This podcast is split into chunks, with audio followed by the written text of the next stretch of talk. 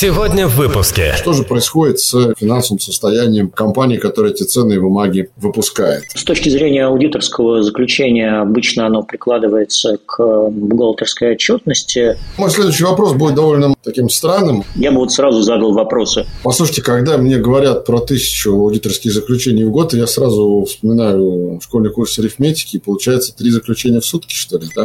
Даже если ты промышленное предприятие, которое выпускает колбасу, пока ты не аудируешь банки и страховые, ты не можешь проводить аудит э, реального сектора. Это хорошее заключение, а вот это, извините за выражение, ерунда.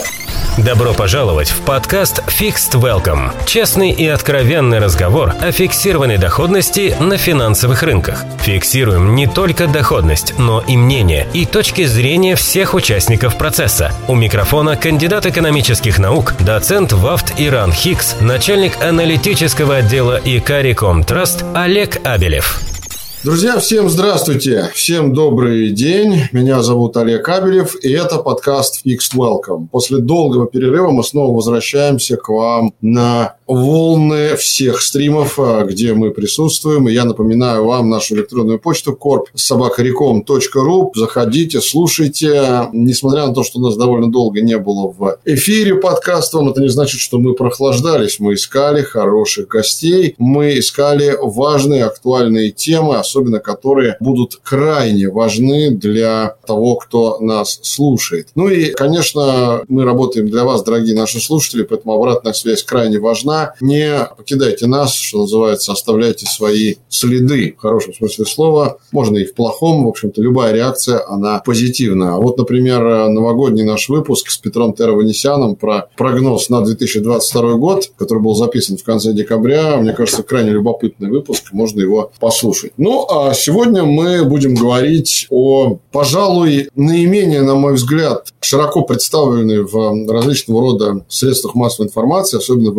альтернативных СМИ, области деятельности, которая напрямую касается не только тех, кто ценные бумаги выпускает на биржевом или на внебиржевом рынках, но и для тех, кто эти ценные бумаги приобретает на биржевом и на внебиржевом рынках. Для инвесторов, для эмитентов, но, по сути, на самом деле, не только для них, но и для всех профессиональных участников финансовых рынков. Мы, как компания, которая занимается в том числе активным размещением ценных бумаг на долговых рынках, заинтересованы в том, чтобы инвесторы, которые приобретают те или иные ценные бумаги, вообще могли понять, а что же происходит с финансовым состоянием компании, которая эти ценные бумаги выпускает. О чем это я? Да я об аудите. Это важная сфера деятельности, которая не могла обойти нас стороной, особенно в свете процессов, которые идут на финансовых рынках в настоящий момент. Активно начинает возрождаться рынок размещений после событий февраля и марта. А это значит, что нужно уделять достаточно большое внимание финансовой отчетности тех компаний, которые хотят стать публичными, либо уже ими стали. О том, как планирует развиваться рынок аудиторских услуг в России в ближайшее время как последние события затронули этот рынок и в России, и в мире. С чего начать простому инвестору? Как ему вообще подходить к анализу аудиторских документов? Вот об этом мы будем разговаривать с нашим гостем. Я приветствую в эфире Fixed Welcome управляющего партнера аудиторской компании «Рус Аудит» Евгения Самойлова. Евгений, здравствуйте.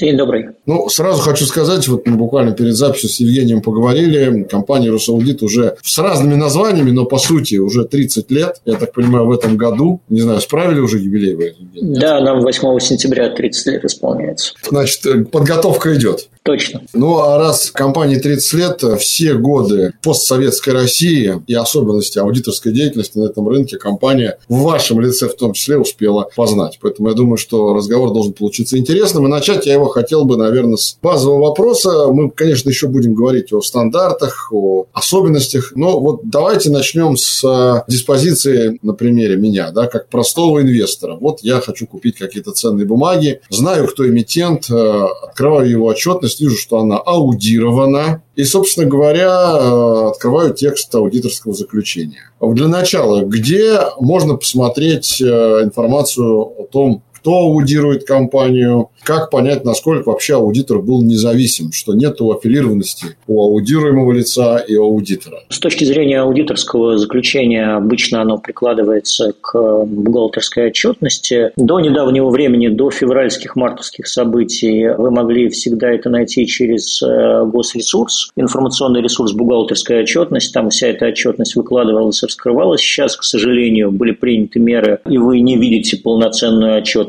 на этом ресурсе. Тем не менее, если вы публичная компания, то, наверное, в проспекте эмиссии, в каком-то информационном меморандуме вы эту отчетность видите, видите аудиторское заключение. Если говорить о том, что это за аудитор, то базово, и аудиторы за этим действительно достаточно жестко следят, аудиторы должны быть в полной мере независимы от своего клиента. То есть вопрос э, для нас некое табу, если мы инвестировали в эту компанию, если имеем какие-то отношения, то это основание для того, чтобы отказаться от этой работы. Но и большинство аудиторов просто стараются избежать там для себя финансовый рынок, чтобы не оказаться в ситуации независимости. Зависимости от того или иного клиента. Другой вопрос, что все-таки мы занимаемся бизнесом, и если у небольшой компании, например, крупный клиент, ну, который хотя бы генерит больше больше там 10-15% от выручки своей, связанной с этим клиентом, то это уже все-таки достаточно сложный вопрос. Да, когда у вас на кону задачка либо дать оговорку клиенту, либо потерять 15% выручки, это уже сложная задачка. Поэтому большинство клиентов предпочитают работать с крупными компаниями для того, чтобы вот тот контракт, который вы с ним заключаем, не было сомнений в независимости клиента. Де-факто это не всегда так. На рынке есть э, достаточно крупные, можно сказать, каптивные компании, а или компании, у которых есть высокая концентрация на одного клиента. Наверное, крупнейшие компании к ним, крупнейшие, я термин такой, как слово «большая четверка», да, крупнейшие к ним не относятся, там действительно достаточно высокая степень независимости, но если мы говорим про российские компании, там компании второго эшелона, там возможны ситуации, когда крупный клиент генерит 10-15,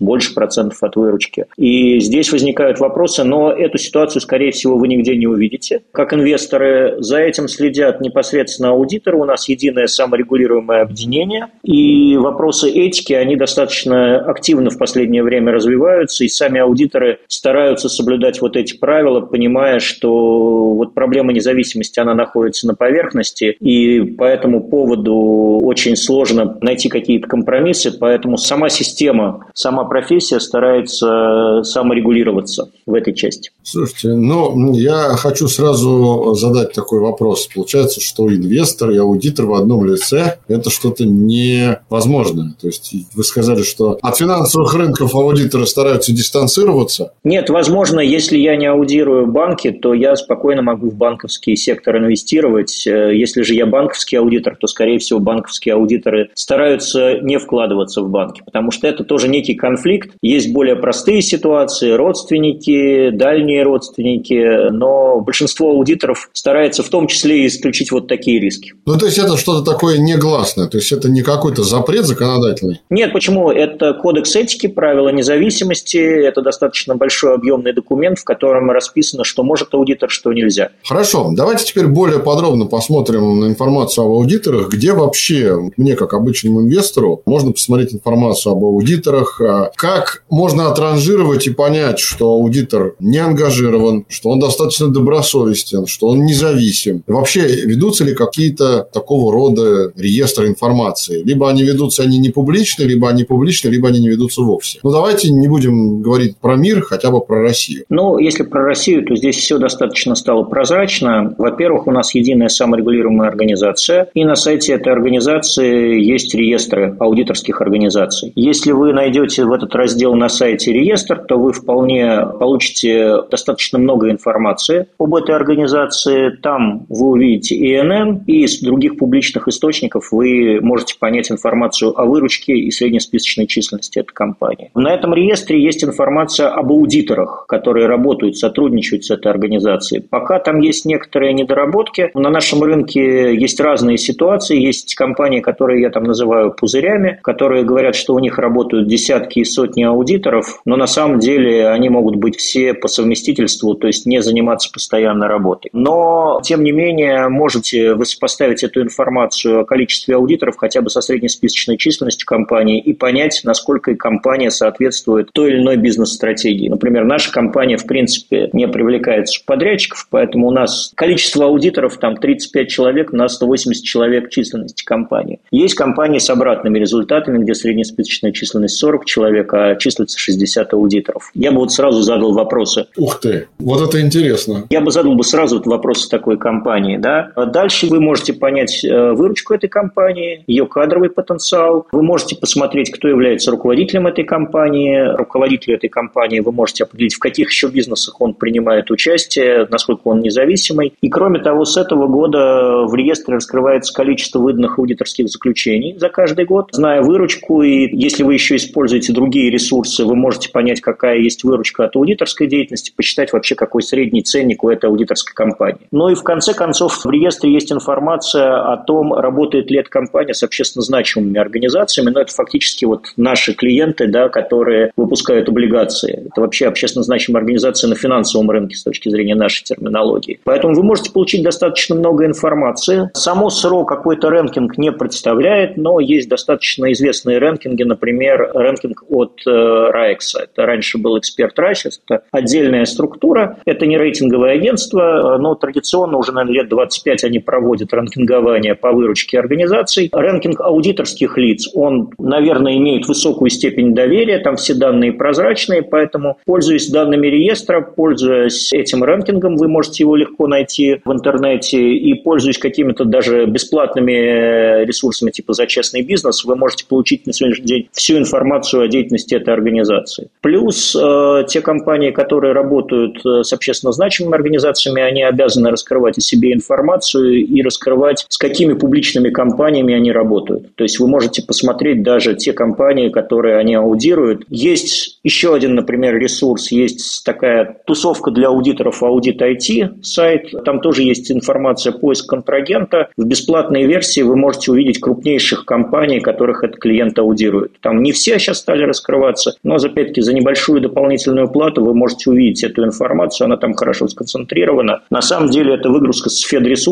А если вы проводите аудит, то компания обязана раскрывать информацию о том, что она провела аудит, получила аудиторское заключение. И опять-таки через сайт Федресурс, через ИНН к аудиторской компании вы можете увидеть их клиент. Так что рынок очень прозрачный. Я вот, кстати говоря, по поводу прозрачности рынка, когда мы говорим, вспомнил еще о таком вопросе, как структура собственности компании. Вот, готовясь к нашей с вами беседе, я посмотрел, что у Росаудита 7 партнеров. То есть, так или иначе, структура собственности, она не является с преобладанием какого-то мажоритарного пакета. Да. Если мы говорим в целом по рынку, да, это типичная ситуация для аудиторских компаний в России, либо же это какая-то большая доля одного из мажоритариев, который по принципу мы подумали, я решил осуществлять деятельность в аудиторской компании. Вот этот риск есть или нет? Я думаю, что вы правы. Большинство компаний – это то, что я вот называю one-man-show, да? когда есть один собственник, и даже если компания крупная, то он основной человек, принимающий решения. В любом случае, я вот, например, как в нашей компании, тоже за мной финальное решение, как за генеральным директором, но для нас партнеры – это 7 человек, которые в капитале, а вот кто непосредственно отвечает за работу клиентскую, таких 20 человек. Просто не все в капитале. Поэтому действительно плоские структуры, партнерские структуры, они не так так распространены. Это, безусловно, четверка, это несколько крупнейших компаний, но за пределами крупнейших там, в принципе, масштаб бизнеса может быть такой, что и достаточно одного человека. То есть, если компания выпускает там 40-50 аудиторских заключений в год, то, в принципе, это как раз, наверное, компания для одного партнера, для одного аудитора. Он сам принимает решение, но при этом есть и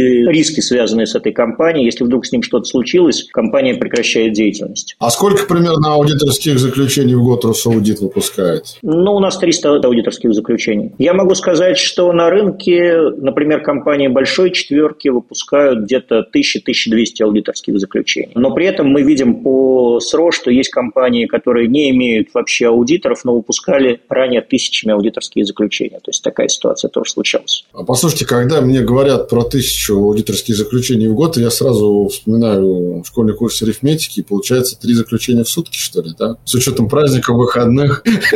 Ну да, особенно если у вас нет аудиторов по основному месту работы. Ну, у нас есть, к сожалению, такая сторона профессии, с учетом того, что теперь саморегулирование единое СРО, вот эта ситуация, она поменялась, потому что когда 12 лет назад начиналось саморегулирование, там было 6 саморегулируемых организаций, они все боролись за количество членов, и это было в противоречии с вопросами качества. Сейчас никто не борется за количество членов, сейчас наоборот идет чистка рядов, поэтому сейчас вот эта ситуация исправляется. А вообще аудиторский рынок в России, ну, давайте так, я понимаю, что точную цифру, наверное, назвать сложно, но хотя бы порядок, плюс-минус, это какое количество компаний? Это десятки, это сотни? Ну, смотрите, сейчас эта информация абсолютно прозрачная. Если вы зайдете в реестр СРО, там вы увидите 3400 компаний. Когда-то их было 4000, когда-то было 6, 8. А через две недели их количество сократится как минимум в два раза. То есть год назад был принят законопроект, который ужесточает требования к аудиторским организациям. Как раз возникает требование, что у вас должно быть как минимум три аудитора по основному месту работы. И в связи с этим на рынке на сегодняшний день проводил СРО-анализ, было порядка тысячи организаций, которые соответствовали этому критерию год назад. Чисто арифметически еще порядка 800 организаций смогут сформировать вот это количество аудиторов. То есть, исходя просто из физического количества аудиторов, которые существуют на рынке. То есть 1800, но я думаю, что, как и знаете, ситуация с банками, которых в свое время было 2000, осталось 300. 350 где-то, да.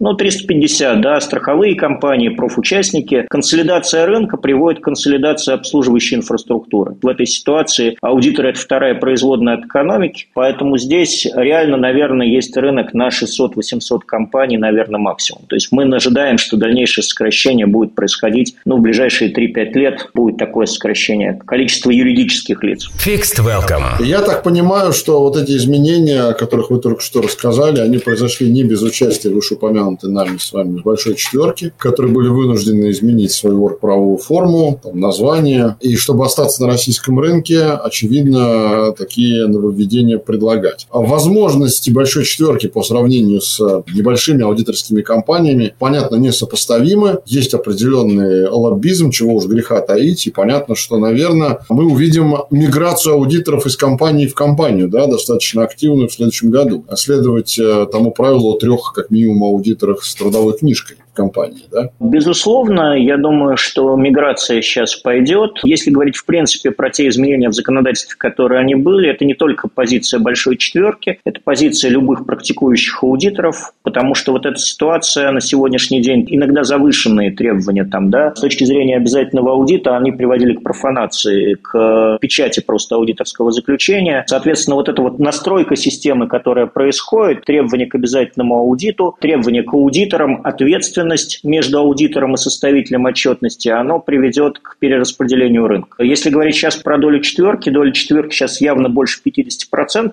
и при этом существует достаточно большой разрыв между российскими компаниями и компаниями четверки. Но при этом, если говорить о тех аудиторов, которые практикуют, которые действительно регулярно оказывают их услуги, их очень немного. Где-то я видел, что только порядка то ли 60, то ли 70 компаний имеют выручку от аудита больше там 30 миллионов рублей. Все оставшиеся имеют меньшие объемы, а с учетом того, что аудит достаточно технологическая профессия, быть эффективным можно, если у тебя хороший IT, но иметь меньшие объемы достаточно уже сложно экономически. Поэтому я и говорю о том, что будет достаточно быстро идти процесс консолидации. И с одной стороны, часть клиентов сейчас будет уходить от большой четверки, а с другой стороны, будет возникать больше возможностей для российских компаний, для среднего бизнеса. Как я понимаю, доля большой четверки изменится в сторону увеличения. Знаете, неоднозначно однозначно. Если вообще смотреть на долю большой четверки глобально, то, например, на основных рынках финансовых, на основных площадках, например, на LSE и на Нью-Йорке, доля большой четверки 90% в количестве выдаваемых аудиторских заключений. У нас сейчас эта доля, наверное, чуть меньше, но есть надежда, что все-таки в текущей ситуации российское правительство будет стимулировать развитие национального аудита. Можно пойти путем, которым пошел Китай. В Китае, на самом деле, разрыв между большой четверкой четверкой и крупнейшими национальными компаниями не такой большой. Сейчас активно обсуждается эта тема. Решение как бы за регуляторами. Посмотрим. Угу, понятно. Ну, просто я тоже слышал разные точки зрения. Кто-то говорит о том, что доля большой четверки вырастет, кто-то говорит, что нет. Ну, действительно, поживем увидим. Здесь заниматься гаданием на кофейной гуще не хотелось бы, а хотелось бы обсудить вопрос с надзором за аудиторской деятельностью. Значит, мы, как э, компания, профессиональный участник финансового рынка, как компания, которая, ну, что называется, варится в соку финансового рынка, не боюсь такое слово, выражение, после того, как Центральный банк получил статус мегарегулятора вместе с другими профучастниками, вместе с МФО, с ломбардами, с кредитными брокерами, со страховыми компаниями, с банками, все подчиняемся мегарегулятору. И тут я понимаю, что мы-то подчиняемся, а вот аудиторы вроде как Центральному банку не подчиняются. Насколько я понимаю, основной регулятор Минфин у аудитора.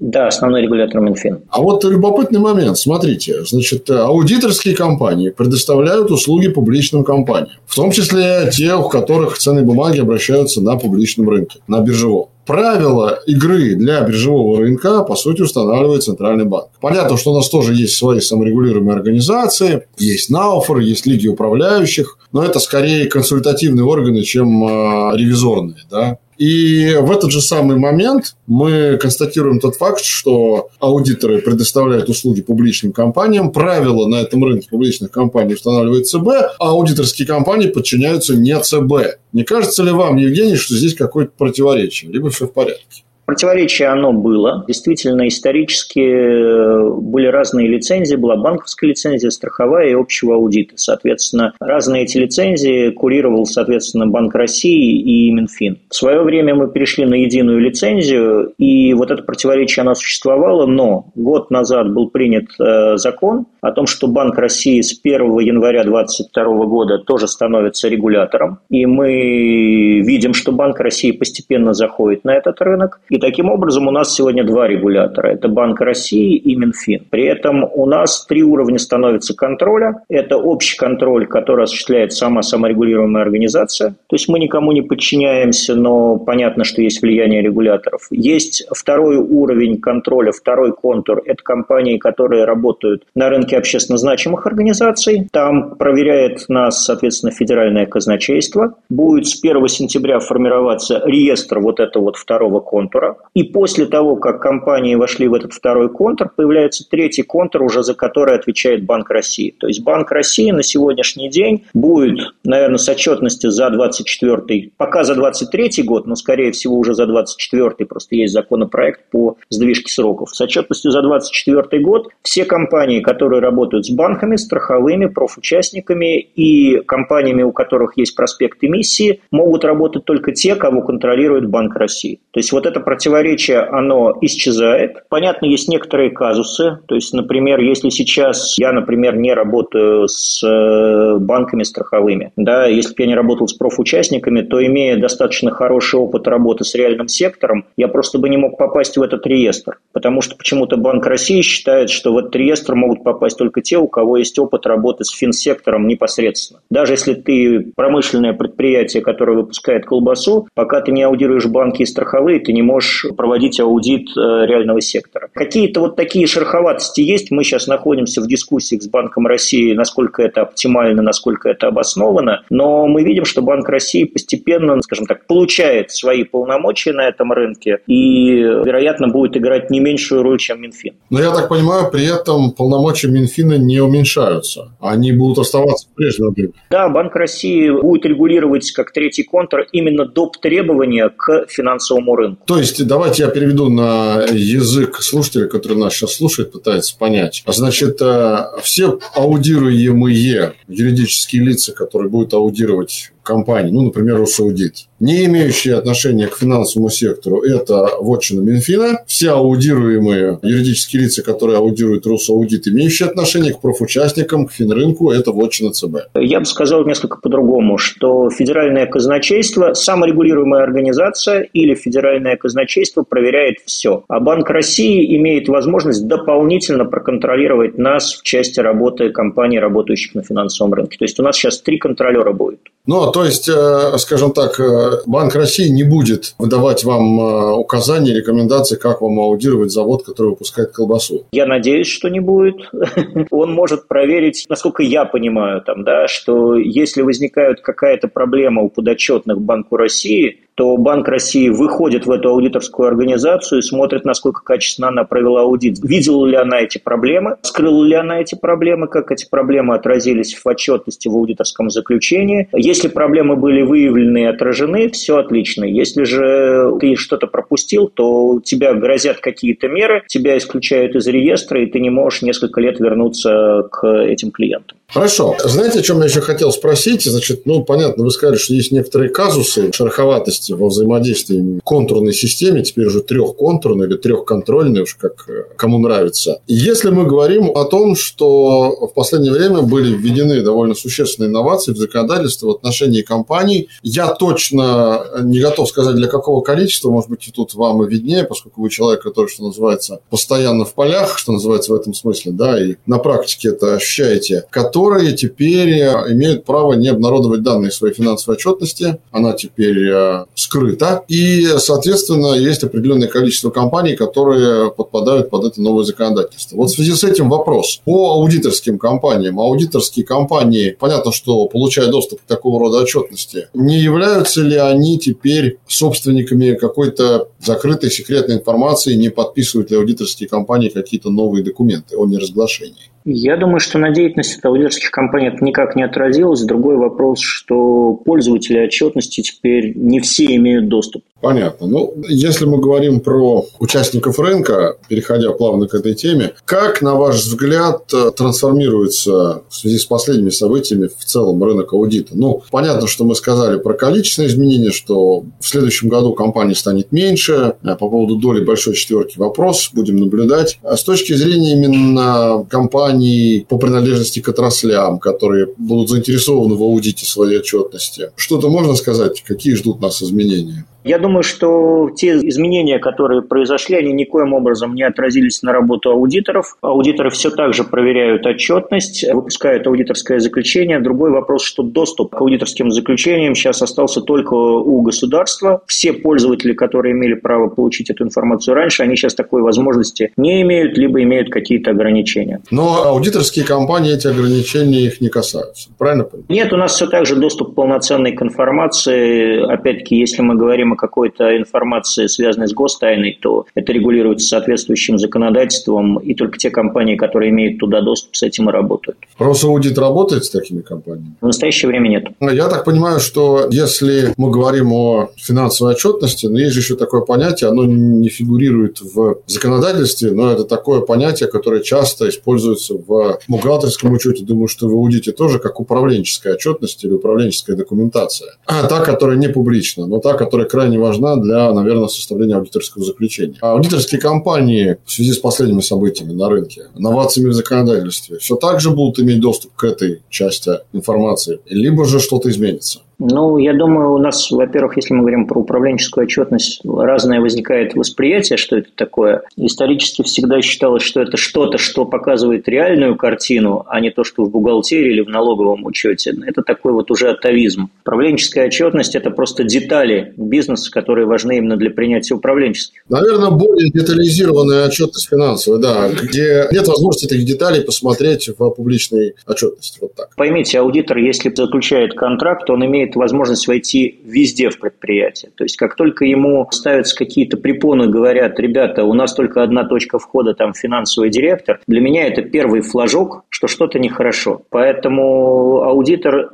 не так, конечно, исторически много времени проводит в бухгалтерии, но он общается с бизнесом, да, и ему важно понять, насколько вот те цифры, которые получаются, они отражают реальный бизнес. Управленческая отчетность позволяет принимать решения, естественно, более детальная информация позволяет и аудитору лучше понять этот бизнес, поэтому доступ к этой информации у аудитора как был, так есть, так и будет, наверное. И это прекрасно. Fixed Welcome. А теперь хочу поговорить о доступе к информации стороннего контрагента, ну, Скажем, на примере, опять же, того же инвестора. Вот я загружаю отчетность на сайте компании, на соответствующих ресурсах. Вижу аудиторское заключение. В начале нашего разговора мы уже про это говорили. А теперь я хочу более детализированно вас спросить, Евгений, какие должны быть основные разделы этого самого аудиторского заключения, чтобы я, как инвестор, не имеющий аудиторского опыта, но понимал для себя, что заключение выполнено по стандарту, что информация, которая есть в этом заключении, она качественная. Я же не могу, наверное, могу, но я потрачу какое-то время посмотреть связь аффилированность, зависимость, добросовестность и так далее, да, аудитора. Вот эти принципы этики, о которых мы с вами говорили. Но если мы говорим в первом приближении, есть какие-то реперные точки, по которым в аудиторском заключении, по его разделам, по тому, как оно составлено, по тому, как оно написано, можно сразу сказать, это хорошее заключение, а вот это, извините за выражение, ерунда.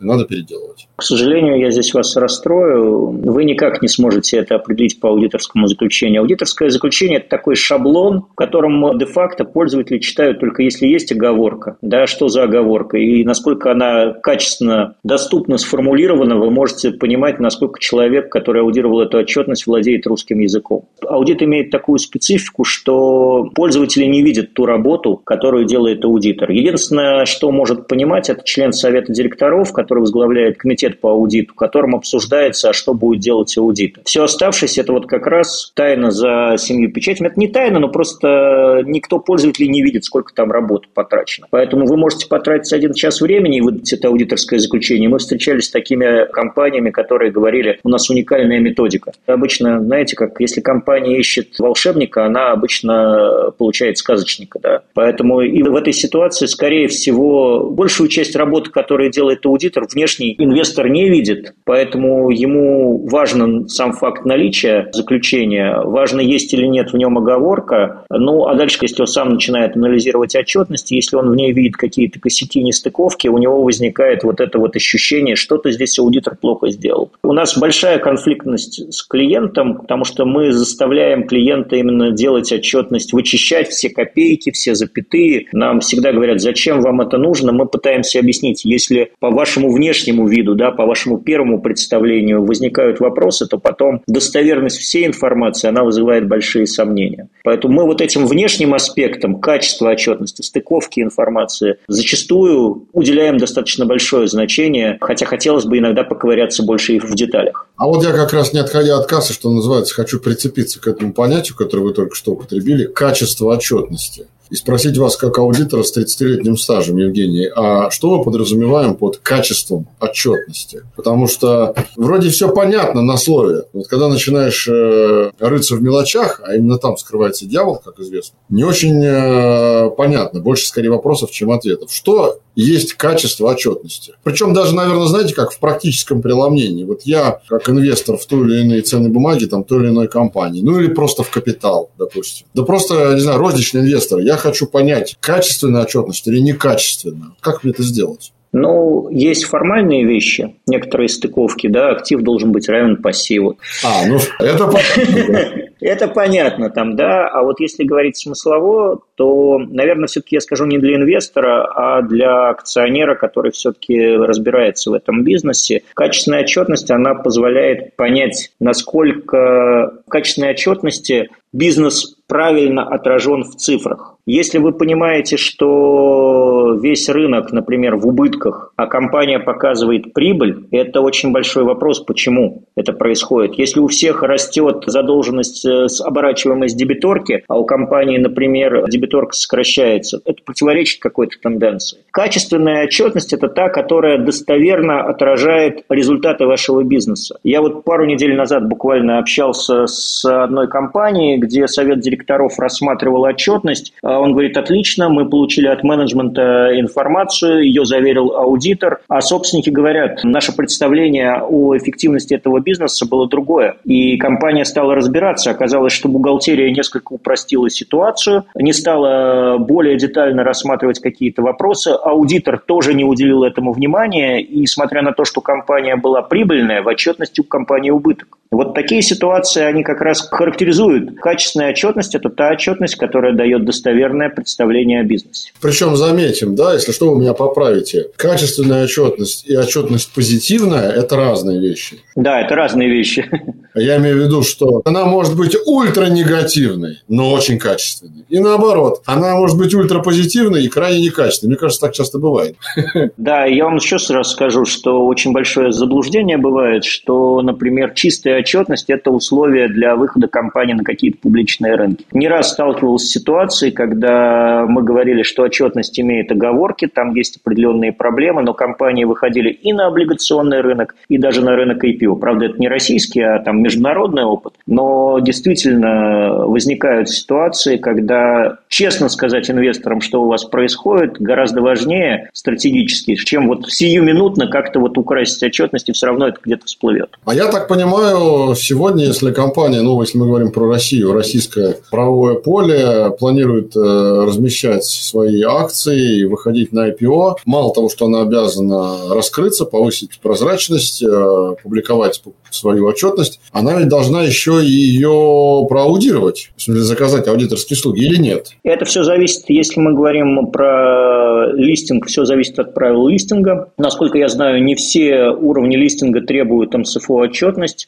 Всегда говорила, что это дополнительная нагрузка для компании, но, насколько я понимаю, с учетом истории и успехов, и падений, все-таки вот эти правила, что нужно проводить аудит отчетности, обычно консолидированной отчетности, отчетности по МСФО, оно все больше и больше присутствует. Ну да, хочется сказать, что отчетность Роснана, наверное, лучше было бы проаудировать все эти последних событий, которые были. Ну, там проходил аудит, насколько я понимаю, и российская, и международная. Но, я так понял, результат был, в общем-то, все равно, мы знаем, в связи с дефолтами, да, по некоторым выпускам, а потом а, довольно большими проблемами по спасению этой компании предприняты. Но я сейчас не про Роснана хотел сказать, я имел в виду, наверное, важную такую вещь, о которой, на мой взгляд, вот часто либо не говорят, либо уделяют мало внимания. Я еще раз повторюсь для наших слушателей, не надо ставить знак равенства между позитивной отчетностью и качественной. Это разные вещи. Абсолютно. Если все понимают, что рынок сейчас в убытках, но через три года это будет отличный бизнес, то вот такая странноватая отчетность, которая показывает прибыли, при том, что все понимают, что так не должно быть, она вызывает гораздо больше вопросов.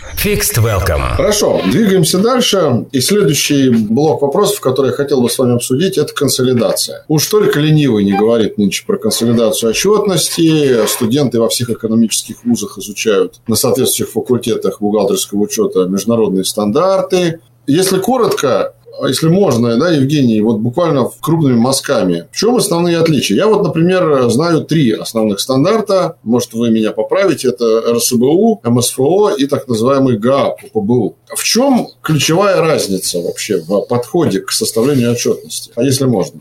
Я думаю, что ключевой разницы, наверное, нет. Просто это три разных правила. ГАП – это обычно какие-то национальные стандарты, UK GAAP, US GAAP. РСБУ – это такой русский GAAP. А, да, это получается. Рус GAAP. Я понял. Рус GAAP, Р GAAP, да? РГАП. Русгап, да. Поэтому МЦФО – это вот некий компромисс в основном между Европейской комиссией и американским регулятором, который создает международный язык анализа этой отчетности. Если говорить про разницу между российскими стандартами и международными, то они регулярно сокращаются. То есть принята программа по сокращению этих различий. Тем не менее, различия до сих пор есть. И я могу сказать, что по практике трансформации очень много различий существует либо из-за того, что бухгалтерия просто не выполняет требования российского законодательства, либо пользуется теми возможностями, которые есть в российском законодательстве, потому что бухгалтерия исторически всегда настроена на фискальную задачу, а фискальная задача – это минимизация прибыли налога на прибыль. А когда мы говорим о реальном бизнесе, здесь собственники и менеджмент, наоборот, не настроены на эту задачу. Не да. настроены на эту задачу. И если ваша бухгалтерия стремится приблизить бухгалтерию к налоговому учету, то у вас скорее признаются расходы, быстрее отражаются убытки, и это просто разные цели. Либо вам нужно настроить бухгалтерию так, чтобы она давала нейтральный результат. Там есть возможность разорвать бухгалтерский и налоговый учет. Либо вы говорите, окей, бухгалтерский учет пусть приближается к налоговому, но у нас есть другая альтернатива, другой взгляд, это МСФО, который больше ориентирован на реальный результат бизнеса. Именно в силу разницы каких-то правил, не в силу того, что там разные операции учитываются. Варьируется, операции везде одинаковые. Но, как я человек, который достаточно давно в этой профессии, я знаю относительно 100 законных способов по-разному трактовать те или иные события, которые возникают в компании. И главное выбрать тот, который реально отражает ситуацию, а не какой-то краткосрочный перекос обеспечивает. Это определенное искусство, и аудитор как раз и должен посмотреть, насколько агрессивна политика той или иной компании, насколько она соответствует э, реальному положению дел. Евгений, ну мой следующий вопрос будет, может быть, э, таким странным, вам он, может быть, даже покажется наивным, но я не могу его не задать. А для чего компаниям проводить консолидацию отчетности? То есть всегда ли это вообще цель? Я понимаю, что если ты хочешь стать публичным, ты обязан э, публиковать отчетность по международным стандартам, обязан ее э, консолидировать. Я, насколько помню, даже президент Медведев, когда был еще президентом, говорил, что вот одна из ключевых целей когда-то добиться того, чтобы там, по-моему, 9 из 10 или 8 из 10 компаний, значит, публиковали отчетность по международным стандартам. А теперь вопрос на здравый смысл. А для чего это нужно-то? Зачем всем все консолидировать? Может быть, и не нужно так повально заниматься консолидацией? Ну, вопрос, наверное, в том, что вы хотите увидеть в этой отчетности. Большинство бизнесов все-таки построено, нарезано на несколько юридических лиц. Да? Для того, чтобы у вас иметь булочную на углу, вам нужно минимум компанию, которая владеет имуществом,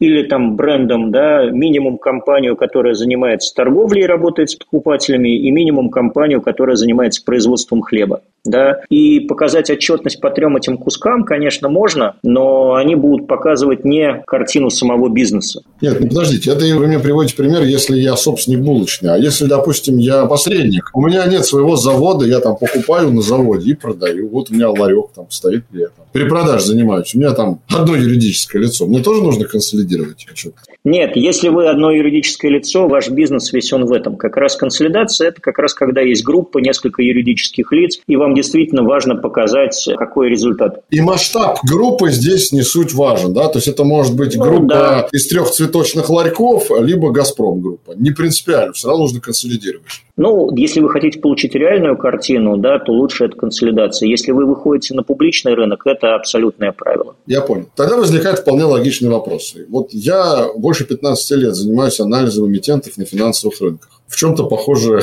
профессия, наверное, с вами, но только немножко в другом преломлении. И я каждый раз вижу, как наши крупные эмитенты, публичные эмитенты продолжают упорно публиковать отчетность по российским стандартам. Я понимаю, почему они это делают. Вопрос не в этом. У меня вопрос в другом. Кто ей пользуется? Для чего она нужна для крупного бизнеса? Если понятно, что компания публичная, что чтобы что-то проанализировать, как вы сказали, надо анализировать группу. В чем логика? Ну, наверное, какие-то атовизмы, регуляторика. По-хорошему все это надо выкинуть. Вот это очень хороший ответ. Я думаю, что я еще раз его повторю. По-хорошему все это надо выкинуть, дорогие слушатели, потому что действительно, если мы анализируем крупные холдинги, там, группы компаний, то анализировать отчетность «Газпрома», которая показывает балансовую стоимость здания «Охта» и не показывает огромного количества ассоциированных, аффилированных или в собственности активов, просто бессмысленно. В связи с этим, завершая эту тему, хотел спросить вас, как вы оцениваете процесс постепенного распространения МСФО в России? Насколько он вообще изменился и изменился ли в связи с последними событиями последних месяцев? Либо это вообще никак не повлияло? И э, как-то ли отражается ли этот процесс на Русаудите, в частности, на компании?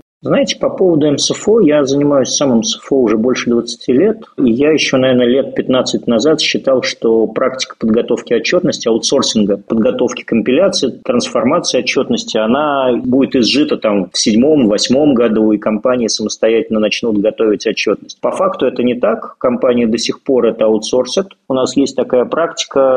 Я говорю, каждый раз удивляюсь, что там бизнес этот есть, и он как-то развивается. Поэтому, к сожалению, это не очень глубоко погружается внутрь компаний, но количество компаний, которые постоянно оперируют, все больше и больше оперируют МСФО, оно растет. Я думаю, что события этого года никак не повлияли. МСФО все-таки достаточно продвинутая и самая современная система, которой пользуются как раз финансовые аналитики. Каких-либо запросов на государственном уровне по отмене МСФО я вот лично не слышал. Я думаю, что все будут дальше работать с МСФО. Как я сказал, российские стандарты к МСФО приближаются. Каких-то разговоров о том, что чтобы создать собственную уникальную систему, я пока не слышал. И думаю, что это не очень рационально, по крайней мере, на данном этапе. Поэтому МСФО есть, и в ближайшие годы ему замены я не вижу. А вот эти затраты на трансформацию отчетности, скажем, из одного стандарта в другой, насколько они ощутимы вообще для рынка в целом, ну, может быть, для аудиторской компании в частности, не знаю, либо аудиторские компании к этим затратам никакого отношения не имеют?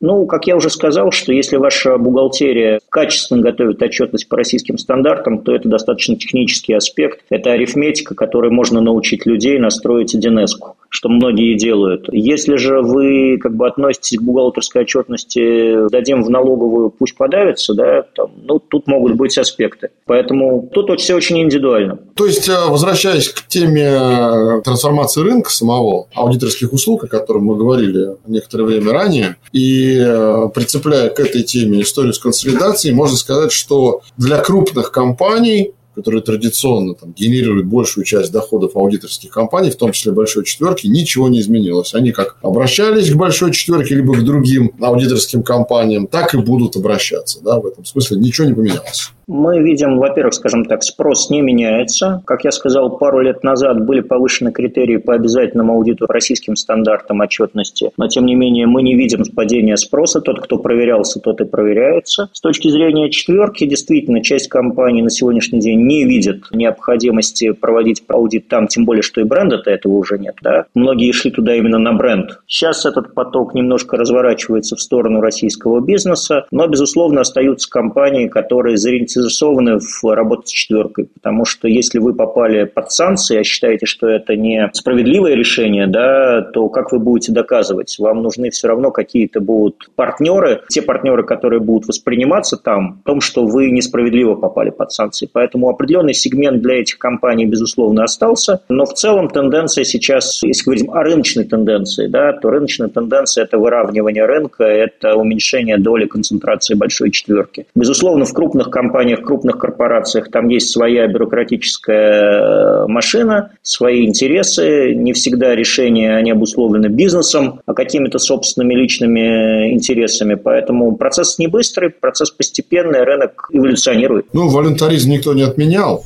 Fixed welcome. Завершая этот э, наш с вами разговор про смену рынка, про тенденции, которые на нем, я все-таки не могу не задать один не очень приятный вопрос. Но как любой человек, который берет интервью, да, он же должен спросить что-то такое не самое приятное, но важное. Буквально на днях я общался с коллегами, правда, не из аудиторских компаний, а из других сфер, но которые так или иначе по долгу службы анализируют отчетности, читают аудиторские заключения достаточно внимательно. И многие из них мне высказывали большие сомнения в силе этого аудиторского заключения, которое раньше принадлежало большой четверке. Ну, раньше я брал в руки аудиторское заключение, говорит мне человек, видел на нем подпись партнера, условно, не знаю, там, Ernst Young или PricewaterhouseCoopers, и понимал, что это отчетность, в общем-то, большой четверки, да, что есть определенная доля объективности, скажем так. А теперь я беру аудиторское заключение компании технологии и доверия, о, где-то там зарегистрированное, и у меня возникает сомнение в отношении достоверности, независимости и тому подобного к такого рода заключениям. Что вы скажете таким критикам? Может быть, они вообще не правы? Ну, смотрите, единственное, что есть у нас у аудиторов, это репутация. Поэтому базово, рыночно, мы все стремимся к тому, чтобы наша репутация не пострадала и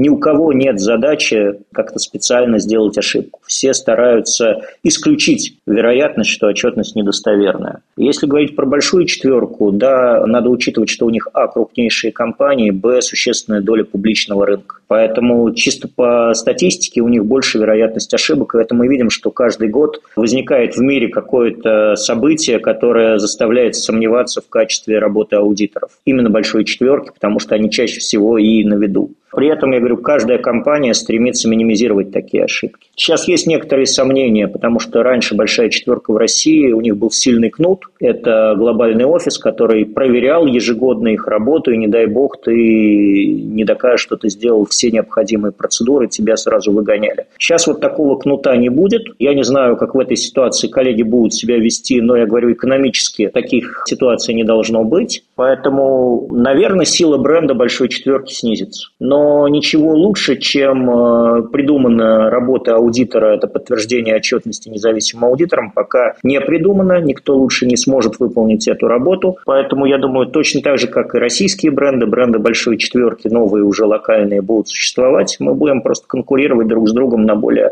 таких равных основаниях. Ну что ж, остается только надеяться, что помимо кнутов будут еще и пряники какие-то для аудиторских компаний. На одних кнутах тяжело. Пряники – это деньги, которые будут платить клиенты за это мнение. Это правда. Завершая наш с вами разговор, Евгений, общаться можно долго, но время неумолимо идет к финалу. Я в финале не могу не спросить про то, что меня интересует крайне потому что, ну, как сотрудника компании, который, опять же, занимается активными контактами с компаниями малого и среднего бизнеса, да, которые размещаются на рынке, привлекают таким образом капитал через ценные бумаги. Для нас независимость, объективность, отчетность таких компаний – это даже не половина, это, мне кажется, две трети успеха как для организатора. И в связи с этим вопрос, насколько сегодня рынок аудиторских услуг пополняется такими клиентами? Можно на примере Русаудита, можно в целом по рынку. Каковы примерно расценки на услуги вот именно для компании МСП? Некоторых мы даже называем микропредприятиями. И вообще, насколько аудиторским компаниям интересно работать не в плане нравится, не нравится, а в плане соотношения доходов и затрат с такого рода компаниями?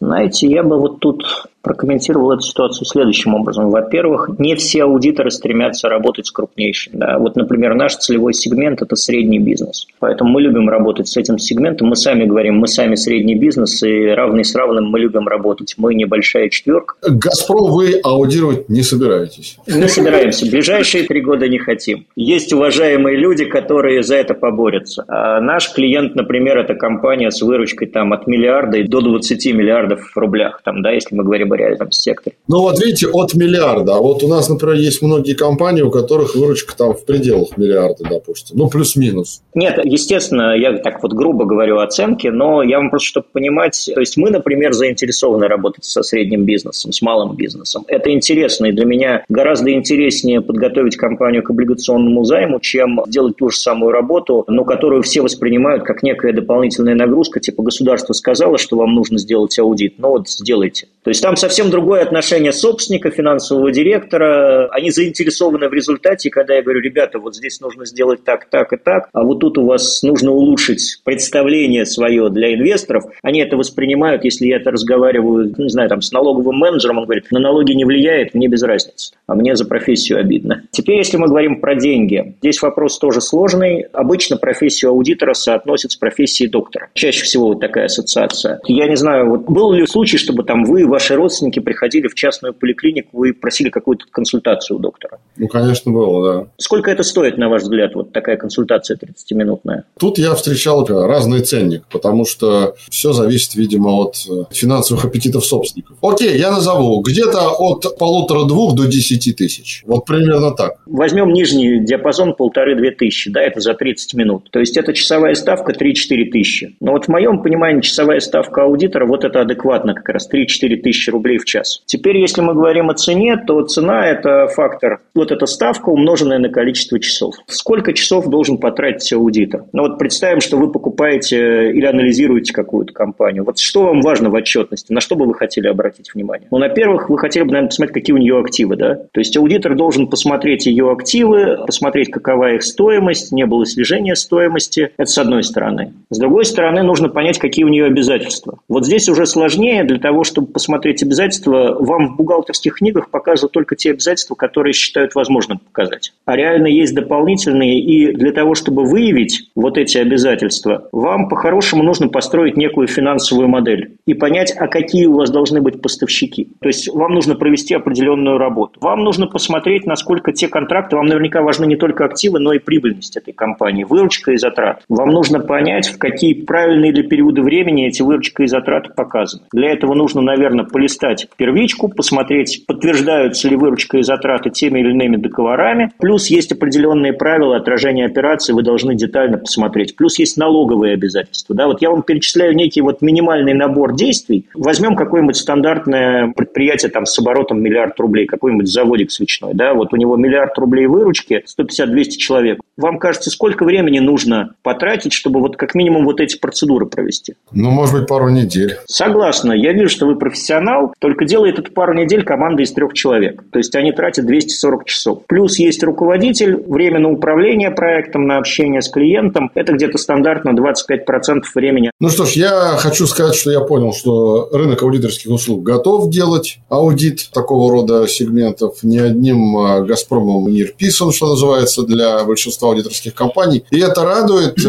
это говорит о том, что именно, наверное, в этом сегменте есть масштабная заинтересованность двух сторон, а не только одной стороны. Сделайте нам за 35 тысяч заключения, а дальше хоть трава не расти. Вот это, конечно, отрадный момент. Ну что ж, мне кажется, мы достаточно подробно в рамках отведенного времени поговорили о том, что происходит сейчас в аудиторской сфере, в аудиторской отрасли. Скоро, как уже сказал Евгений, грядут большие изменения, будет уменьшаться количество аудиторских компаний, будут меняться доли аудиторских компаний на рынках, будет меняться подход к выбору аудируемых компаний. И это, конечно, с одной стороны, может быть для кого-то дискомфортная ситуация, но для кого-то новые возможности. Поэтому я хочу в завершении пожелать вам, Евгений, в частности, Росаудиту в целом, новых аудируемых лиц юридических Спасибо большое. И самое главное, не просто лиц, которые по принципу э, вот что-то там сказали, как вы выразились, что оно нужно, вот нам нужно заключение, вот и сделайте нам его, а нам даже не важно, что напишите. А вот именно таких лиц, э, которые были бы сами заинтересованы, реагировали бы на ваши ценные указания. Спасибо большое. Спасибо за приглашение. Будем рады еще раз быть у вас и ответить на дополнительные вопросы. Спасибо большое. Напоминаю, что в рамках подкаста Fixed Welcome мы беседовали с управляющим партнером аудиторской компании Урус Аудит, компании, которая вот уже почти 30 лет осуществляет аудиторские услуги на российском рынке Евгением Самойловым. Евгений, еще раз большое вам спасибо. Большое спасибо. До свидания. Меня зовут Олег Кабелев. Как всегда, я напоминаю, уважаемые слушатели, нас можно слушать на всех стримах. Мы есть, э, нас не может не быть. А где мы есть в отбивочке после завершения выпуска, обязательно прослушайте korpsobakarecom.ru. Это адрес для обратной связи. А мы честно обещаем в моем лице больше так долго своим молчанием молчанием вас не томить. Обязательно встретимся в самое ближайшее время. До встречи на будущих эпизодах подкаста Fixed Welcome. Всем пока. Напоминаем, что подкаст Fixed Welcome можно послушать на Apple подкастах, Google подкастах, CastBox, Spotify и Яндекс.Музыке. Музыки.